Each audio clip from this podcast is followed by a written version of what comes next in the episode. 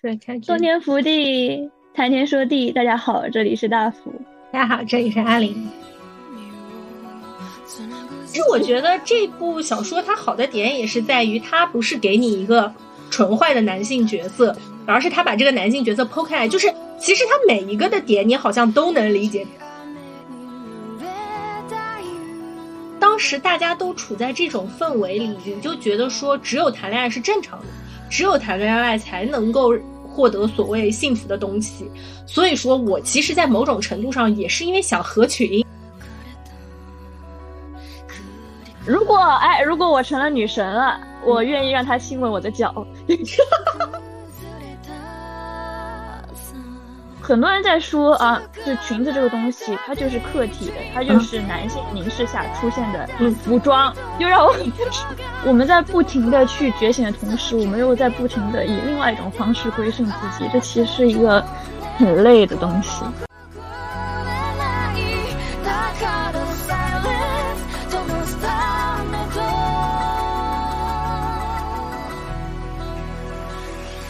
今天，今今天我阿林有一点点感冒哈，然后我就我会尽量把我的咳嗽声都剪掉。今天是应应阿林邀请，是令阿林盛情邀请，讲一本网文叫。他对此感到厌烦，他对此也感到厌烦是这本书在这本书在微信读书上面的名字。然后如果在晋江上面搜的话，它的名字叫女主对此感到厌烦。微信读书上的话，它其实相当于只有这本书的前半部分。在晋江上是全章都开放浏览，就是说你不用花钱，直接去看就可以了。开放到了大约是一百五十章这个样子，是一本我觉得最近还是比较火的网文。因为不仅我的朋友推荐。给我看，我的主页其实也推荐了蛮多次，说今年的网文其实有一个大趋势嘛，就网文已经在承载一些可能本该不属于他们承载的严肃命题和讨论了。对，然后大福看了这本书的印象是什么？怎么说呢？就是因为一开始阿林给我夸，然后就导致我对他的期待值特别的大。阿玲不就是这样的人吗？看了一个就是就就上头了，就觉得啊，快去！对，但是首先你应该讲一下他这个到底讲的是什么样的故事。对，呃，这本书叫《他对此感到厌烦》嘛，其实说的是这个女主角她穿越到一个恋爱的乙女向游戏里面，乙女向游戏就是一个女人可以和好多男人选择谈恋爱的这样这样一个游戏，是一个西幻的背景，就是说里面有国王、有魔法、有骑士，这样有信仰、有宗宗教，对，圣骑士这种一个西幻的背景里面，然后它本来这个游戏呢叫做《女神路》。他本来是要在这个游戏里面就是通关什么达到各种结局，然后这个女主呢，属于是她把所有的关都通了，所有的关里面包括男主的 H E 就是 Happy Ending 关，也包括隐藏男主的关卡，也包括 Bad Ending 的关卡，并且它这个真人向游戏其实是很容易达到 B E 的，就是 Bad Ending 就是坏结局的，这可能也是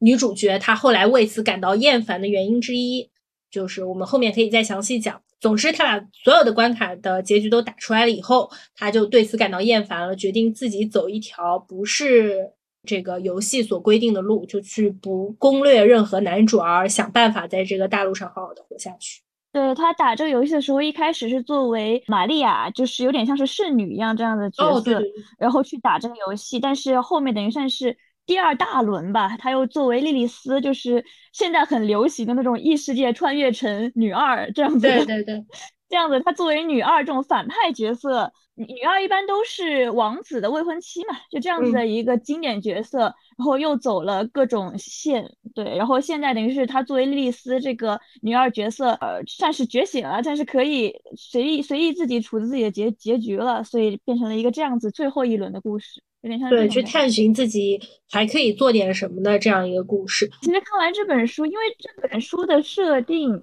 呃，阿林也知道，我特别喜欢看少女漫。然后少女漫，特别是日本，前段时间特别喜欢出那种异世界的东西。但虽然大家都知道异世界新番的动画版大大多数都是厕纸，但是其实少女漫里面异世界的漫画版有很多特别有趣的作品。这么一批作品里面也有很多是，嗯。不朝着爱情这一方面走的，更多是讲的女主怎么经历多样的故事，或者说啊，我就想抛弃一切了，或者说有一个特别有趣，当年我推荐给阿玲的，就是有一个拳击女主，对。就是那种什么很血腥玛丽的感觉的，就是她的她打所有人，就是我不跟别人讲讲道理，哎，我就不跟你讲道理，我你招我烦了，哎，你什么你这个男的很有爹味，怎么地，我就打你，他就直接很就很暴揍所有人，这样子的一个故事，对，对对，我觉得其实某种程度上来说。有一点说是男性爽文的性转版，包括这一本小说，我朋友在推荐给我的时候，他说他推荐给他别的朋友说的都是这是一个大女主的女性向爽文，但其实我自己看到一百五十章，我觉得不太算爽文啦，这个还是比较曲折的。他因为我看了很多这种异世界漫画嘛，我就觉得它的设定啊，什么东西其实不算有趣，就不算新颖。因为一开始我可能对于他的新颖的部分期待比较大吧，然后看到可能中间段的时候，我就会觉得有点不舒服或者有点难受，就是因为嗯，大家看网文都是喜欢看爽文嘛，然后要不就是小甜文，要不就是啊女主暴打所有这样子的东西，但是你看着看着，你就会觉得很烦很难受，而且他一直会给你去，就你的脑袋。呃，可能因为大家最近大环境也是如此，你的脑袋就会一直去分析里面的男性角色怎么样，里面的女性角色怎么样，然后什么样的又怎么女权，什么样又怎么父权了，你就会看这个让你特别的疲倦。对，这是我一开始中看到中间的一个部分。但其实我对于他结局，就是微信读书出道的这个结局部分的表达，觉得还挺有趣的。但是他做到很好的部分就是他是你能感受到他的愤怒的。因为有一个很有意思的点，就是这个作者其实跟读者的交流挺多的，他有写很多，就是他对于写文的这样一些看法。他说他一直在，呃，改文嘛，所以就导致会可能会出现一下一些偏差之类的。他就说他写这个文的时候，就情绪其实一直是很，就是波动的，他一直是保持着这种愤怒去起笔的，所以看了的感觉就是在看那一段结局的时候，你就能感觉到他的愤怒。他可能是完全把自己带入到莉莉丝，一直去想自己在这样子的一个世界中该如何战斗。他的确就像是莉莉丝想拿起剑一样，他拿起的这个笔的确是有这种感觉，你就能感觉到莉莉丝在整一个结局，他发出的这些台词的这些吼是如何的强力的。对，所以我对于他结局的情绪表现是挺喜欢的。对，我觉得。确实，他这本书要是继续再往后看，真的就非常说，你甚至能感觉到这这本书作者是在怎么写。嗯，这本书整体的框架的话，要说透露一下，其实就是他。感到厌烦了嘛？那他就怎么办呢？就是我我我应该怎么办？如果我不攻略这些男主，我不以爱情为底色去在这个世界生存，那我怎么样找到一个女孩子可以女性可以在这个世界好好生存的办法？那就是造反嘛。这可能是一个前期就打好的基调。其实这本书主要就是写他为什么决定造反，以及他怎么去造反这样一个故事。微信读书，它的这个结尾几乎就是把它这个造反从和平过渡转到了武装夺取政权、农村包围城市这样一个战略变化的，就是改变上。然后在后期，你就可以看到他怎么样让造反的这个部造反的这个部队壮大，然后吸收各种各样的人，拥有各种各样的伙伴。然后你就可以看到，其实他这本书写的很好的，还有一点就是。他真的有在很认真的写配角，包括在已经出版的里面，他有在思考别的女性的处境嘛，别的女孩子的处境，他不会说说就是比如说呃那些叽叽喳喳的，就是天天就是在嘴 嘴其他贵女的这些女孩，她们有什么不好？他真的有在就是为他们来着想嘛，就是他心里的想法是，我会觉得说这个作者他心里的想法是这个世界。就是就是有很多不好，但是这个世界也有很多好的地方，我们也要看到。对，以及他觉得说有有很多好的人，他们应该被值得更好的对待。我感觉有几个点还挺想讲的，就是一个是你刚才提到的造反的那个，但其实我感觉这造反这个点也的确是他有点像是中后段开始更多的拿起剑的那种感觉。那其实前半段我我觉得他比较有意思的一个点是，他是一开始他是想顺着自己的心意活下去嘛，就是活下去。先是他其实有点像是在这个世界会经历各种碰壁，就他一开始不是那么的充满戾气，就是他一开始可能更多的是想保护自己在这个世界上活下去，但是因为更多的碰壁，让他知道啊，原来。这些个男性角色在这些世界里面是这样想的，就像是类似于他一开始可能以为啊，这个王子他就是爱玛利亚的，他就是被玛利亚的善良纯真给等于是吸引住了，就像是我们看的很多这种霸总文学一样。但是他后面才发现啊，王子他根本不是爱玛利亚，他其实就是为了利用玛利亚作为圣女的这么一个身份，让自己好上位。嗯，对，这其实根本没有什么永恒的爱情，就他会有这样的感觉，以及各种碰壁。也像是我们会发现，我们在里面看到的一些好像很不错的男性角色，好像以为啊，他可以救救我的这种男性角色，后面他们根本是怎么说呢？不能不只说他们是无力的吧，他们只为自己而着想的。对。对，就是这个剑，你只能拿在自己的手上，更多的是这种感觉。对我觉得他算是，这其实算是其中的成长的部分吧，就在不断的碰壁中成长，导致他知道自己必须得要充满力气的拿起剑，才可以活下去。其实我就觉得，其实有点像是你能理解很多女权的力充满力气的部分，它就是因为我们知道有一些东西，它可能不是无法作为和平去解决的，所以有的人才会拿起剑。对这本书，我在跟大福说的时候，我说这本书呢，它有一点就是，它撕扯的不是说这个社会的面貌，或者说它没有更多的说这些，它撕扯的是言情小说的框架，撕扯的是女权游戏的框，你乙女游戏的框架，特别是前半部分，前半部分它就是把一个一个男主剖开给你看，说你喜欢这种吗？我告诉你这种会怎么样。嗯，然后我们聊聊，就是他几个男主也是非常点的男主，点中点，就是 就是乙女游戏的典型男主。第一个是我们聊到的嘛，就是比较说是男主位置像的，就是王子嘛。这个王子肯定是又高贵，然后又心软又善良，并且他位高权重嘛，他是很华丽的，他是能够给你带来一个阶级跃升的。你一开始就会觉得，哦，这样完美的王子，那肯定他是善良的。他一开始可能只是被圣女的。这种光环所吸引之类的，只要让他看到我的聪明和智慧，就会和我在一起，对吧？毕竟我莉莉丝一开始表现的好像就是一个无脑的人，但后来发现，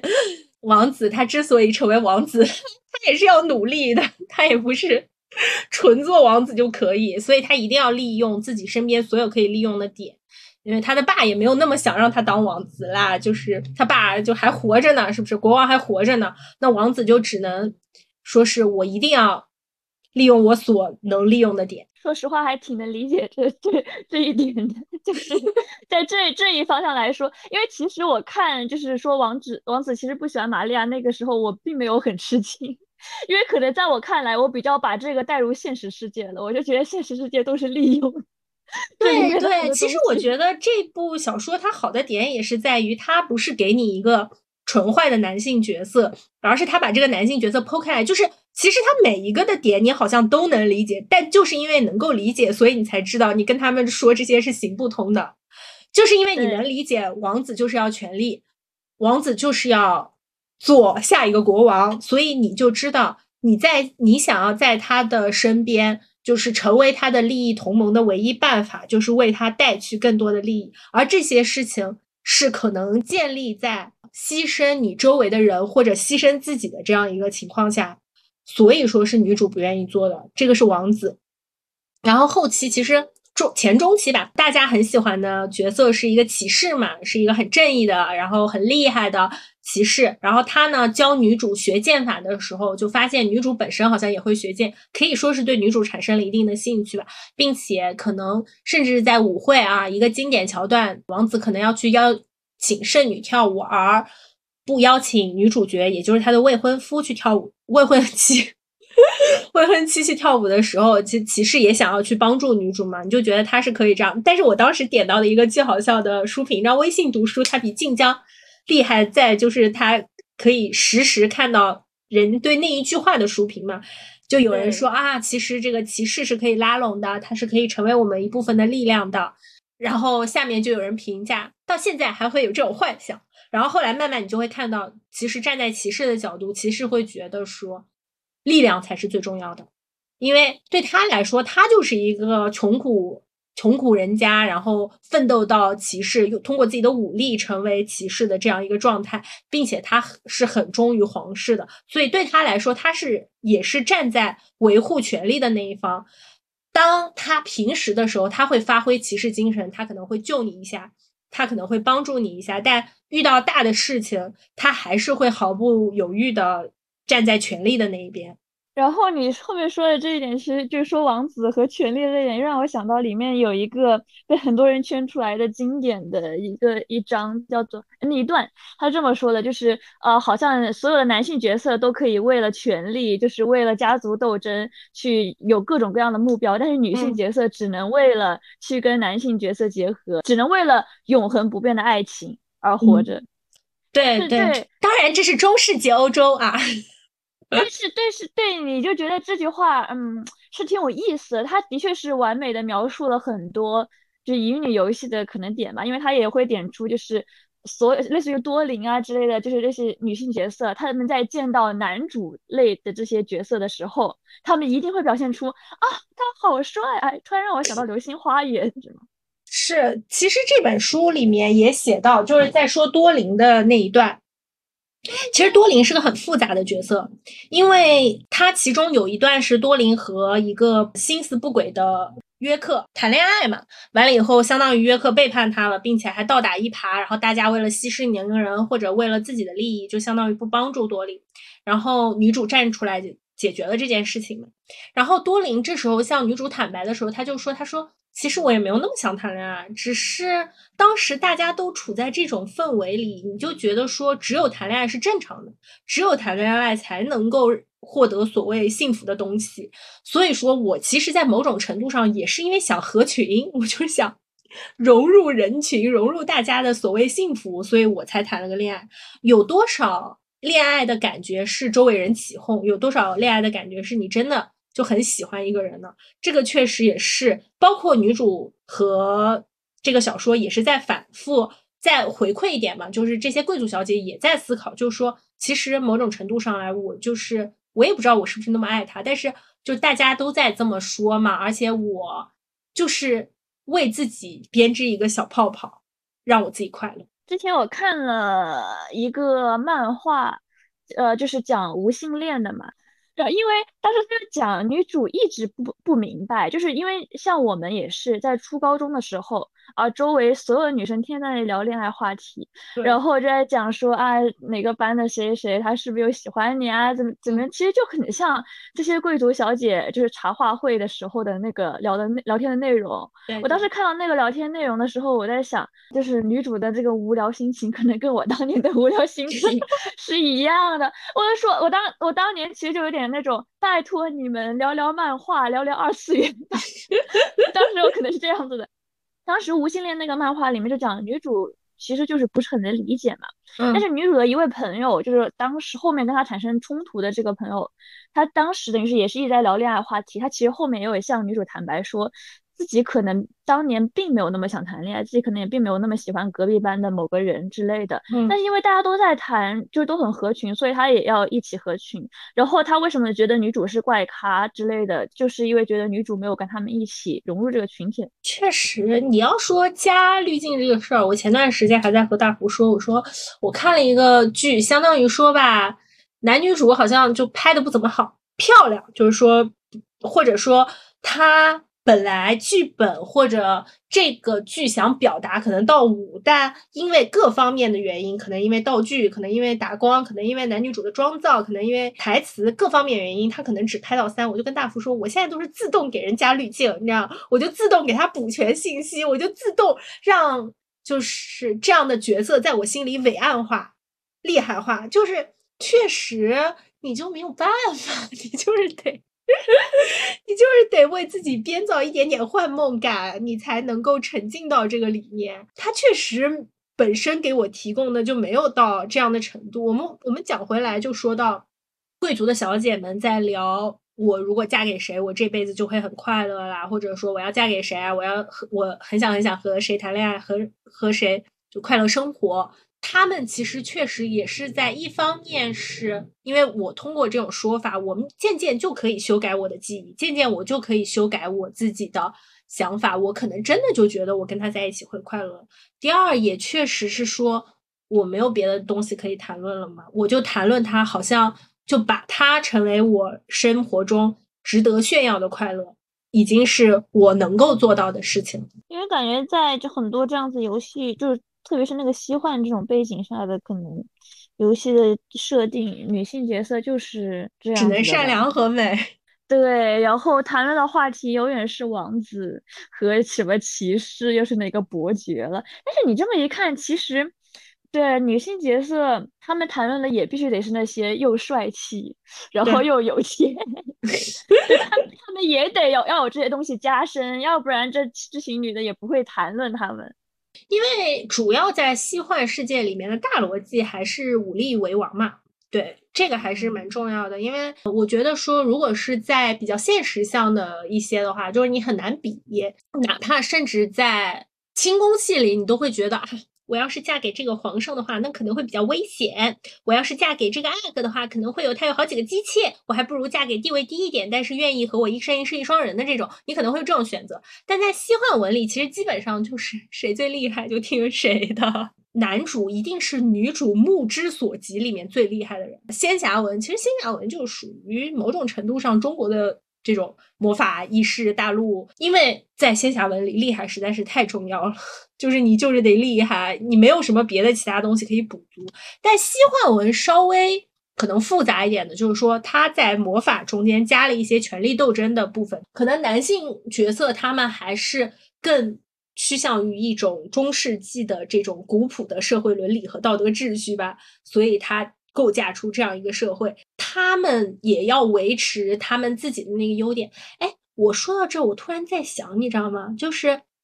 曾经有一个说法，就是说。是从男方的角度讲，还是从女方的角度讲？可能是从男方角度讲的，就是说喜欢他是因为他的美好的品质。比如说你喜欢他是因为他弹钢琴，钢琴弹的贼好，你就不能说跟他在一起了以后你就嫌烦，你就想说，哎，你怎么不出去做饭啊？你怎么不打理家务啊？你就天天弹钢琴呀？因为他吸引你的那个点，就是他要继续做的那个点，你不能和他在一起了以后，你又变成讨厌他的那个点。从这个方向也是。王子或者骑士，他们所吸引你的所谓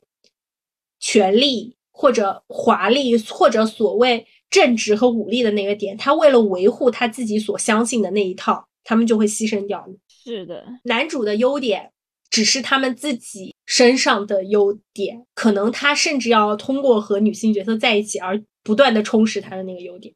就你只是成为王子，就行军路上，或者说他。成为国王路上的一块养料而已。对于男性角色来说，你可能只是他成长中的一块踏脚石；但是对于女性角色来说，你就是他的一个终点了。是，就男性角色是他的一个终点，有点像是这种。哎，但这个书里面还有一点，我觉得怎么说，他这个设定也是为了表现表现他的主题吧。但是我觉得也有点离谱，就在我读到的时候，就是神必须得要是那种爹味的男的。呃，我觉得，我觉得这个。其实他要这么写，估计后期有反转，因为这本书叫《女神录》，哦不，这个乙女游戏叫《女神录》，所以可能这个游戏的框架就是说，指不定他打到最后有一个隐藏结局，或者隐藏中的隐藏结局，就是说选神。包括很多书评也在说，他遇到的很多女性角色嘛，他们的名字都来自于各个女性神灵，所以可能他就是一个，对我看到分析，女子改朝换代。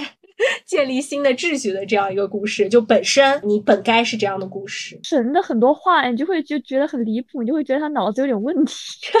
对，包括其实顺子和哥哥这两个角色，他出现的场合不，圣子就是因为他特别纯洁，他看到难过的事情就流泪，他特别力所能及的去帮助自己所有能够帮助的人，但反而在有家庭纷争或者他感觉到如果帮助到这个人会让他。现有的世界有一些崩塌的时候，他就不会帮助了，因为包括后来发现，其实所谓的这个教堂，所谓的圣所，其实是与类似于就是体罚现场这种什么大家都非常就是大家都在受苦，但其实圣子为了他自己的幻梦，他要维持一个这样的组织的运营。这个其实都已经不是男女性了，这个其实就是一个强权性的一个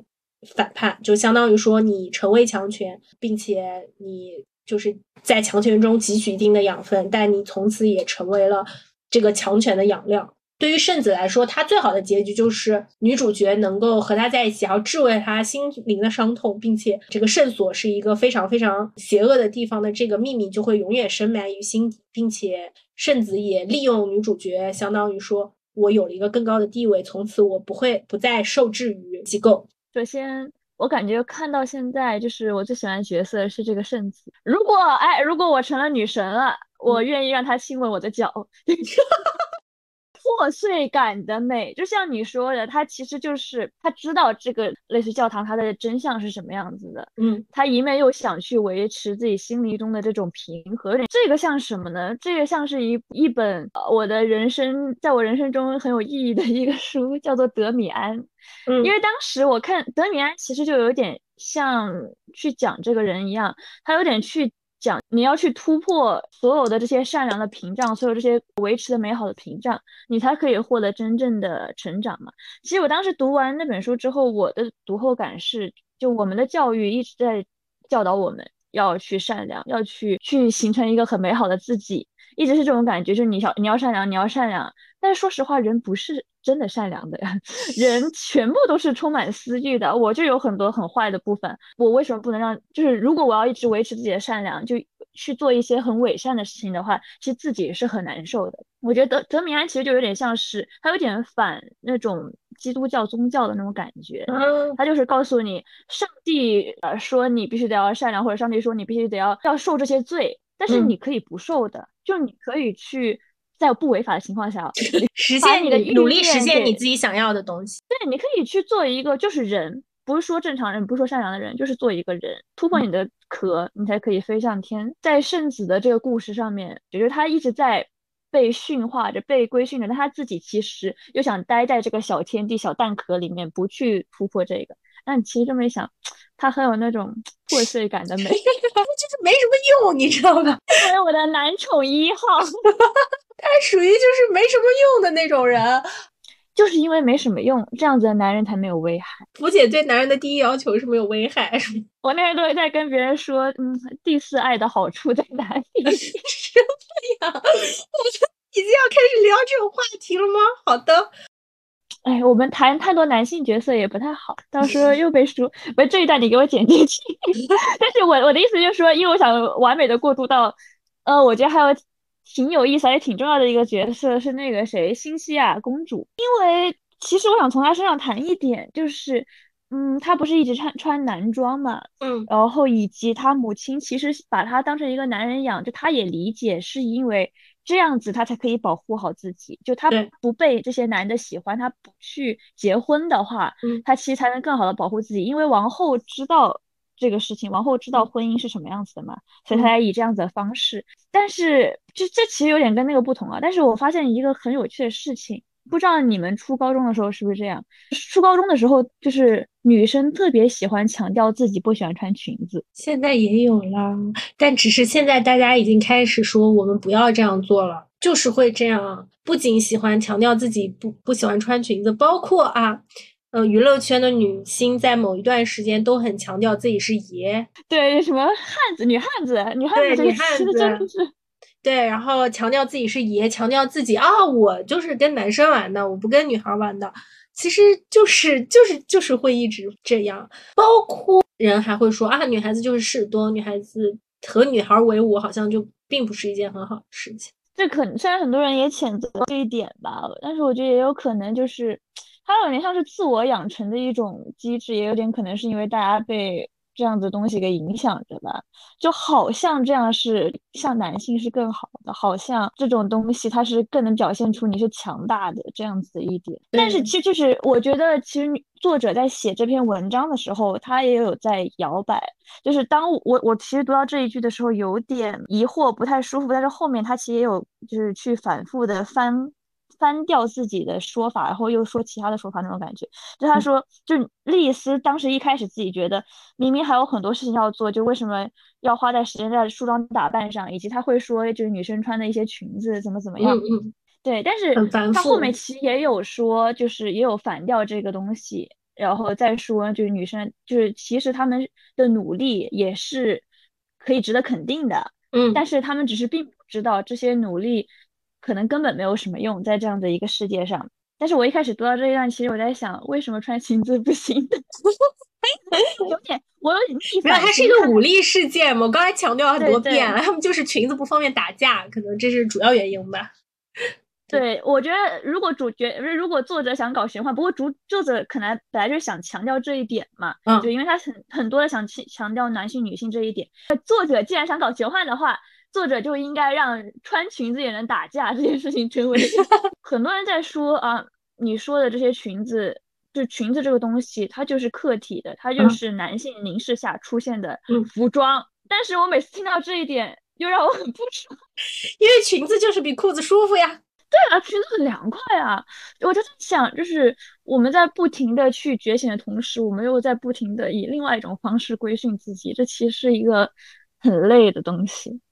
作者后面有一点，我不我不不知道算不算着步吧？就是作者后面有一点，他不是和女商人合伙开了兵器铺嘛？其实他们也有出自己的裙子，就相当于说，可能在这个世界里，因为一开始裙子就是男人设计给女人的，所以它就是不方便的。但如果说女孩子可以自己设计自己的小裙子，那就是又方便又能打的小裙子。从前面到后面有一个这样子的过程，就是前面让你会一直很难受、很不舒服，然后前面一直去拆开这个世界，就让你去受伤，去告诉你这些东西，让你必须得要。拿起剑，但是后面就说实话，可能是你得拿起剑去砍了之后，你才可以坐下来喝杯茶，像就是穿着碎花小裙子喝杯茶。对对对，就是他想表达，人都是逼到那个程度，包括是作者也在逼自己的主角，在逼莉莉丝去做选择，然后他确实也是在逼读者进入他的世界，就是他就是。告诉读者就是不行，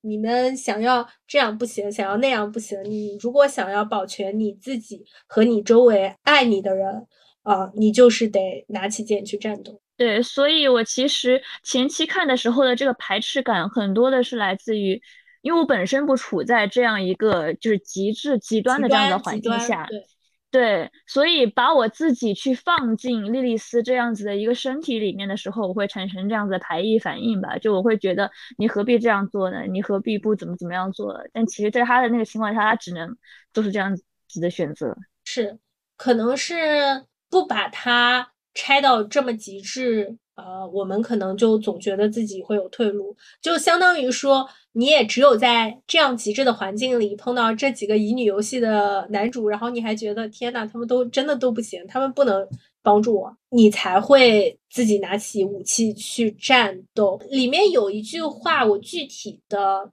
台词儿不记得了，但是我还记得他。大概的意思就是说，很多人就是说嘛，因为女主她已经通过所有关了，她完全知道怎么通关，所以说很多人可能会说，那你只要选这个就没有没有问题啊，你只要选这个答案就可以了。但是他说，为什么我们要生活在只有选这个答案才能活下去的世界呢？就是我们为什么不能活在一个我想选什么就选什么的世界呢？就是他已经把你逼到那个程度了，然后让你觉得我真的想要自己选一下。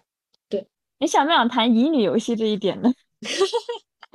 谈啊谈啊谈啊！因为说实话，如果现在真是像这个世界的乙女游戏一样，它已经不不能热销了，它就无法卖出啊！就是这个世界上这样的乙女游戏。其实我之前本来想单期开一个代号渊的，但是因为玩到六章，哦，天天卡关卡的我有点发疯了要，然后我就没有去弄下去。但是代号渊这个游戏，就虽然一开始。他火是因为里面的各种大奶子男主，不要再说了，不要再说。虽然我没有看《代号渊》，但我最近刷了不少，嗯，某两部电影的热物料。我你一说，我脑子里面就有图画面感，好不好？区别是，我觉得是大家玩乙女游戏的时候，他就不会注重女主自己的角色是什么样的人，可能是因为这样。就是我们之前不是还讲过《原神》，你的主控角色是不是跟你相关的，有没有？就是重要性，可能在对在我看来来说，我的主控角色就得是跟我比较相似。可能在我玩游戏的时候，呃，但是我刚才想说到另外一点，就是我觉得还挺有趣的，在玛利亚就这本小说里面，玛利亚救那个小孩，就一开始她与王子相遇的时候，后来丽丝不是问他为什么救那个小孩吗，或者什么的，玛利亚自己也不知道 为什么救那个小孩，因 为他明明自己要去献身了，就等于是啊，如果这个世界上没有这个王子，或者如果这是一个现实世界，他可能就要被魔兽给弄死了。嗯他他之之前完全没有想过这个东西，给我的感觉很多乙女游戏的女主的选选项就是这样子的，就是你就感觉她没有脑子，就有点那种，就是就是善良必须得要是她的主品质，她没有脑子，她善良才可以引起霸总的这样子关注，就感觉她是没有思想的。但是这就不是我，就给我的感觉。但是在玩代号鸢的时候，我觉得最好的一点是。女主她不是一个纯善良的人，就是作为主控，作为我的这个广陵王，她能坐在这个位子上，说实话，她就不能是个善良的人。她能坐在广陵王这个女扮男装，呃，也要去运作下去这个身份上，她就不可能是个善良的人。所以她有很多那种很杀伐果断的。东西就是可能出现一个什么坏人，然后就有一个选项让你选择杀，或者是怎么着，然后我就果断的按了杀，没想到他真杀了那个人，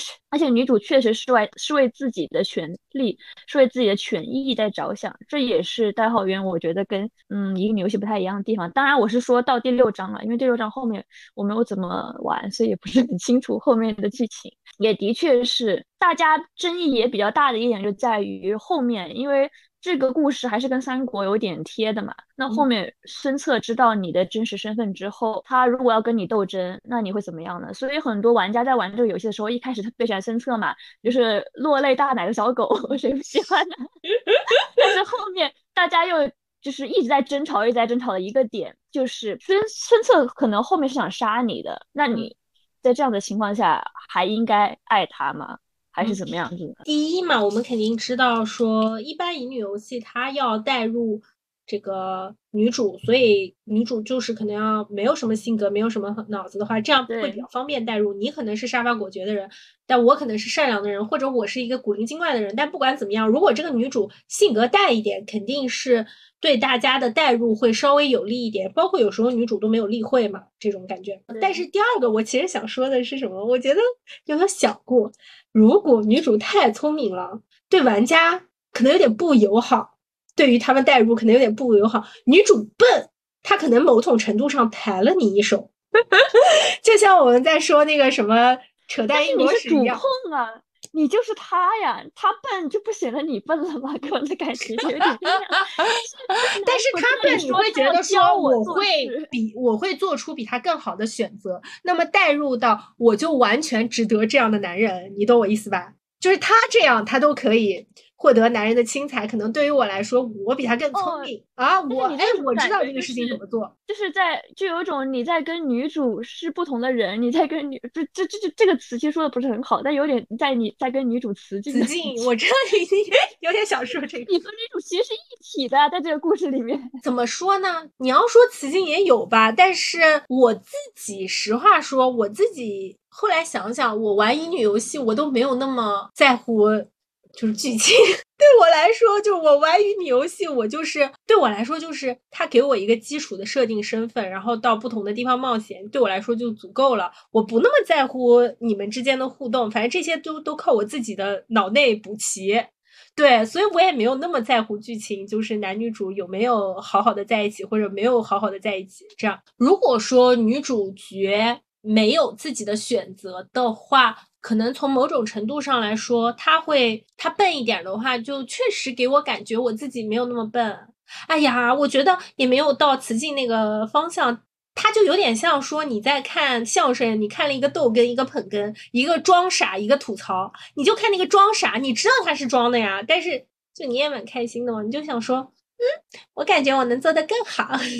嗯，我玩乙女游戏可能是想把自己带入到主控吧，所以才会让我觉得难受。我其实觉得我自己带入的还是更多的是一个上帝视角吧。我不知道大家会不会这样，但是我自己很可能很多时候甚至觉得就是对我来说，就是哪个选项就好处比较多，我就想选哪一个。每次到了那个我不知道怎么选的时候，对我来说可能驱动的都不是自己心里想选什么或者什么，我就是觉得说哪个地方能加威望和健康，我更需要威望还是健康？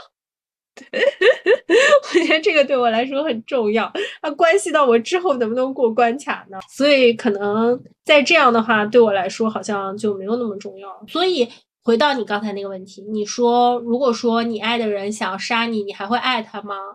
爱啊，就是 他更加鲜活立体了嘛。但是杀我是不能让他杀的，我想杀他可能也是想杀的，但是爱还是爱的嘛，就可能会更爱，因为觉得说你是一个更加鲜活立体，然后有自己目标的形象了。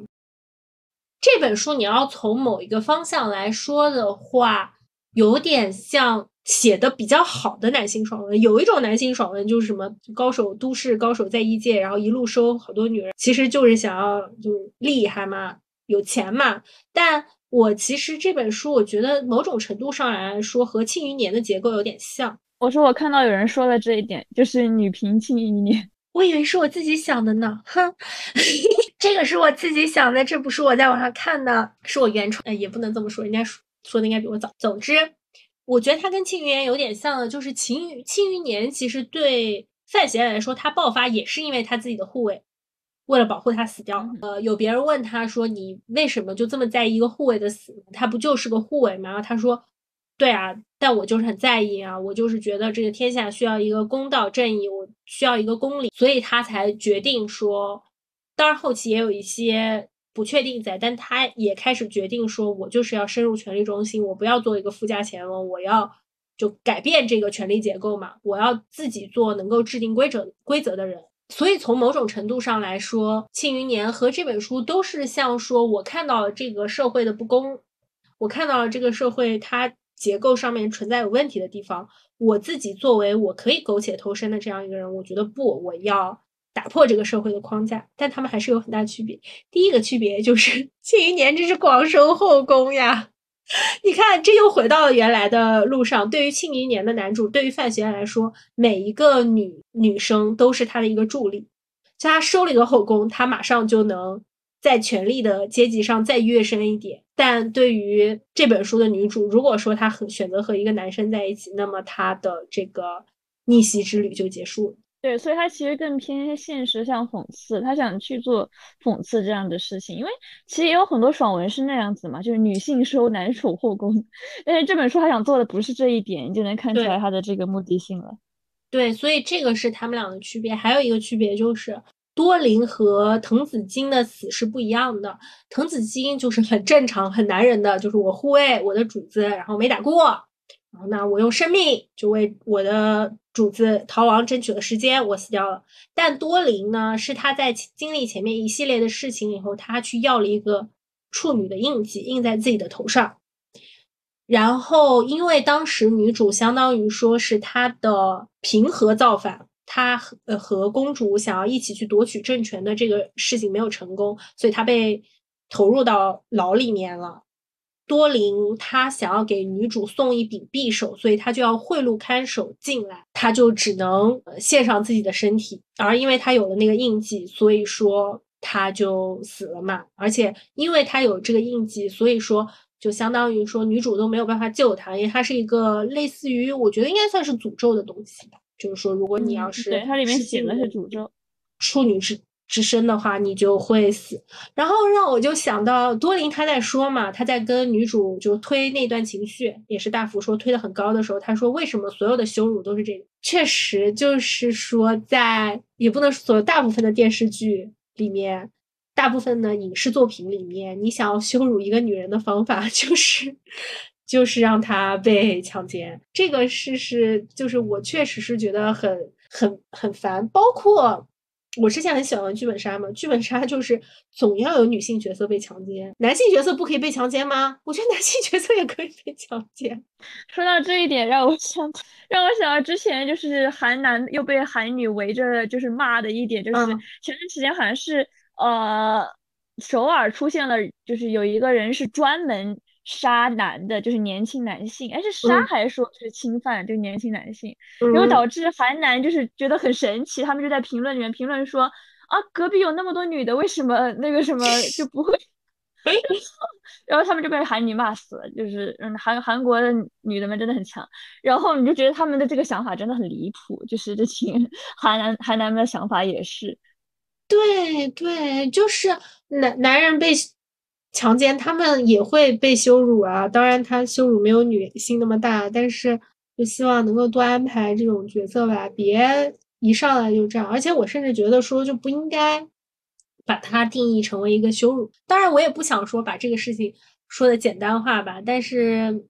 确实就这一点是《庆余年》和这本书的区别，我觉得还是一个很大的区别。就是甚至说，对于女主来说，我很我很爱这本书的一点就是，对于女主来说，身边的人的难过，固身边人不幸的遭遇固然让她觉得。说我需要奋斗，我需要拿起我的剑去战斗，但他还是仍然在就是相信和帮助一个一个人，呃，并且他相信和帮助的一个一个人，并不是他路上的点缀吧，就是他觉得他们都是伙伴。但对于庆余年说来了来说，范闲的各个女朋友就只是他的女朋友，或者说只是他的就是助力一样。对，也有一点点不同在，就是他。范就是范闲遇到的全都是女性，能跟他有一些个暧昧关系，或者或多或少一些个这样子的异性。这边他其实更多的是一个女性一起，反而来的更不同。哎，你要这么说，范闲很先进啊，他就知道在这样的权力结构下，男孩是不会决心的，只有女孩愿意干跟着他干。就他们的伙伴都是女性，也没有了。范闲还是有一些男性伙伴，但是如果你想要找到造反的伙伴，你就必须要找到这个社会需要去造反的人。那么这个社会需要去造反的，能够给你给予你更多东西的就是女性。就像太平天国，它为什么有那么多女将军？是因为他想搞平权运动吗？并不是，是因为。女将军愿意，呃，就女孩愿意跟跟着他们干，因为女孩的生活不能再糟了，他们不怕失去她现在所拥有的东西。太平天国是这样子，但是说实话，我觉得《庆余年》不就是去写女性角色不太是这样，因为这个，但是那可能是因为我不是很喜欢《庆余年》。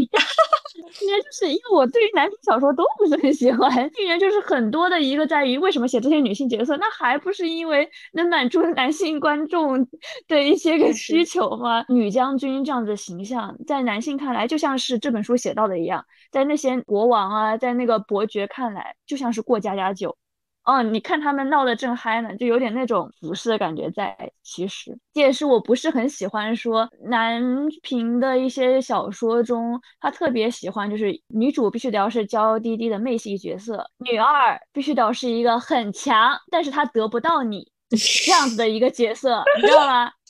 好，好多好多小说都是这样子，你这么再去回想，但是这些小说我就不说了，因为有的斗罗大陆也不好说。嗯，你说得出来。发展着发展着，男频小说也开始，男性观众或者说男性们就可能就觉得，你一味的是一个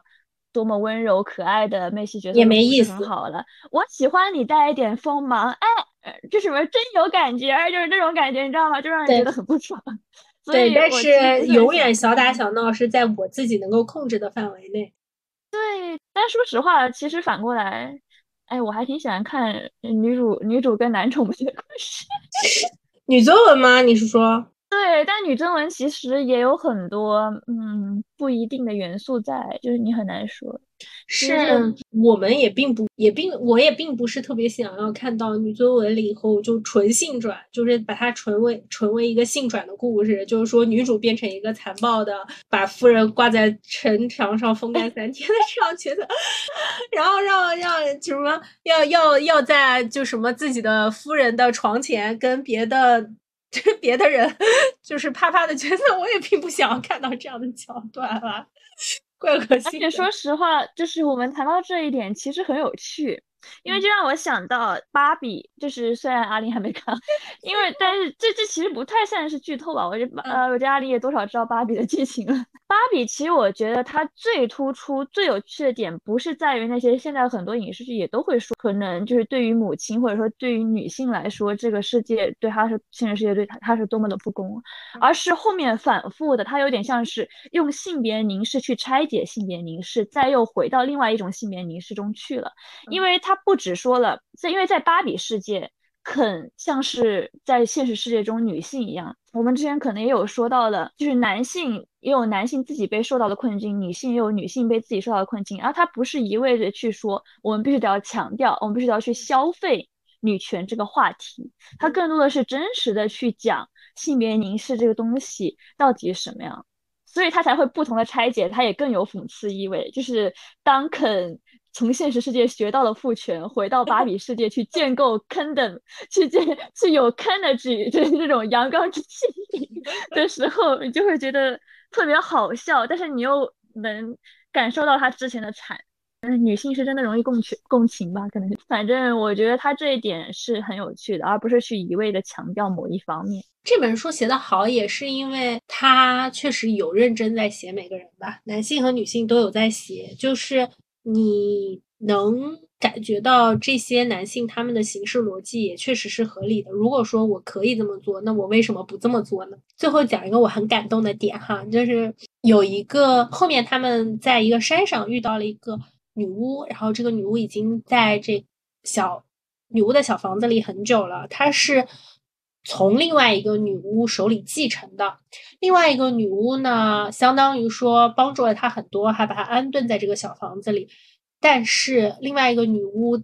在救。这个现在的这个小女巫的妈妈的路途上被她妈妈出卖了，另外女巫就再也没有回来嘛。就是那个老女巫，小女巫她一直就在回味这个老女巫在走之前的一举一动，因为她想等老女巫回来。她最后就想到了老女巫在离开的时候跟她说了一句对不起，当时她一直不明白，然后她就一直在回述自己的故事，因为这篇文章她在写的时候也是一些现代的故事和她自己和。和老女巫的这个回忆的穿插，然后他最后才明白，是那个老女巫跟他说对不起的意思是对不起，就是我要走了，然后我可能不会回来，并且对不起，我成为了这样的大人，然后建设出了这样的世界，然后你要在这样的世界里活下去。嗯，这个是让我特别感动的，就是因为我觉得说，就是这本书里你还可以看到一些就之前的光芒吧。因为这本书其实到后期，女主已经纠集一个女巫战队了。对，就是说他们就是 就是一些恶名远扬的女巫，然后在山野里面行进这样。然后当他们去见到那种女巫前辈的时候，那个前辈就相当于说从记忆里扒出来，他也曾经被自己的前辈很好的对待，自己的前辈跟他说对不起，我没有做好一个很好的大人。然后基本上其实这本书呢，现在到女主要。纠结他们的女巫战队攻城啊，当然还还没有后文。然后我在爱发电上查到，作者最后一次发声是在五月份。我现在就是 很希望这本书完结，但又觉得这本书就到了这里也很好，就是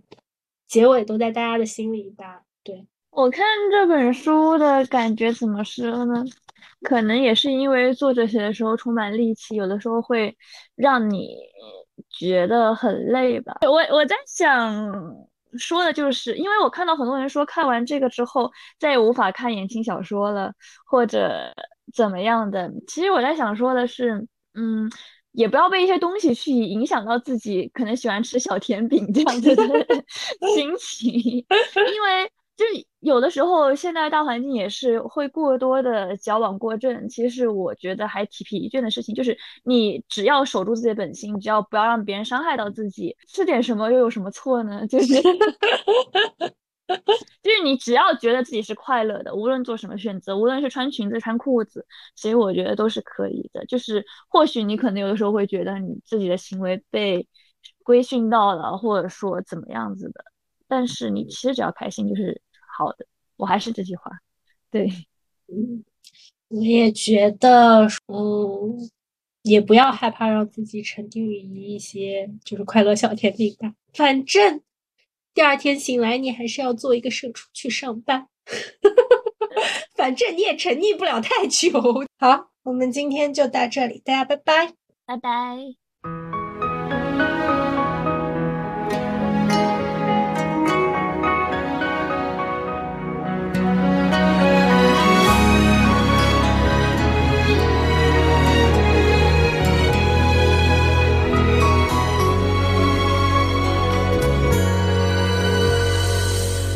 初肤浅得你恩宠似星先天有眼。当真糊涂，未曾发觉我该苦行南极快没有冰山。当初专心等你烛光晚餐，从没有认识蜡烛怎样消散。当你的光环暗过世间火柴，何用困在五指山？疑神即失灵，才知天大地大转得快。梦幻的生涯无非拖手逛街，怪得谁要敬拜你，便没视力静管世态。忘掉谁是你，记住我亦有自己见地。无论你几高，身价亦低过青花瓷器。平衡我自己，只顾投资于爱情，困在微小宇宙，损失对大世界的好奇。回味谁是你，往日有什么品味？只要敢远飞，亦能自创我的手神机，磨练我自己。做人目光高过聚散分离，就凭你相爱大不了提升演技当做戏。